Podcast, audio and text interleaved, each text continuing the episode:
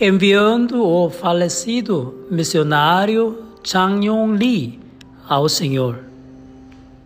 Daniel sabia que entraria na cova dos leões, mas três vezes por dia Daniel abria a janela de frente para Jerusalém e orava diante de Deus. E ele entrou na cova dos leões, mas viveu pela graça de Deus, dando a glória de Deus a muitas pessoas e dando graças. Existem muitos jovens e saudáveis que ficam desapontados quando enfrentam uma pequena dificuldade e fugem do precioso Evangelho que o Senhor lhes deu. O missionário Zhang Yongli teve várias dificuldades enquanto, enquanto pregava o Evangelho em Cana. Um dia Satanás estava diante de Deus. Deus bateu nos ouvidos do missionário Zhang Yongli é para que ele certamente culpa-se a Deus.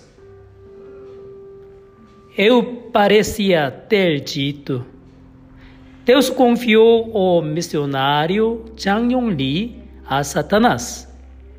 E ele atingiu seu ouvido como Satanás fez com Jó.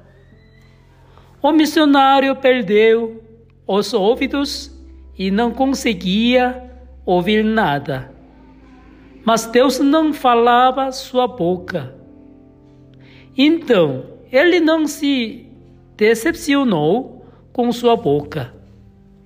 Ele pregou o Evangelho de Deus, trouxe inúmeras pessoas ao Senhor e conduziu inúmeras pessoas aos brancos de o Senhor. Ele plantou o precioso amor de Jesus no coração das pessoas.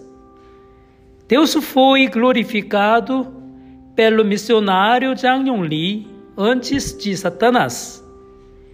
E obrigado por fazê-lo sentar-se nas fileiras dos gloriosos servos semelhantes a Paulo no céu.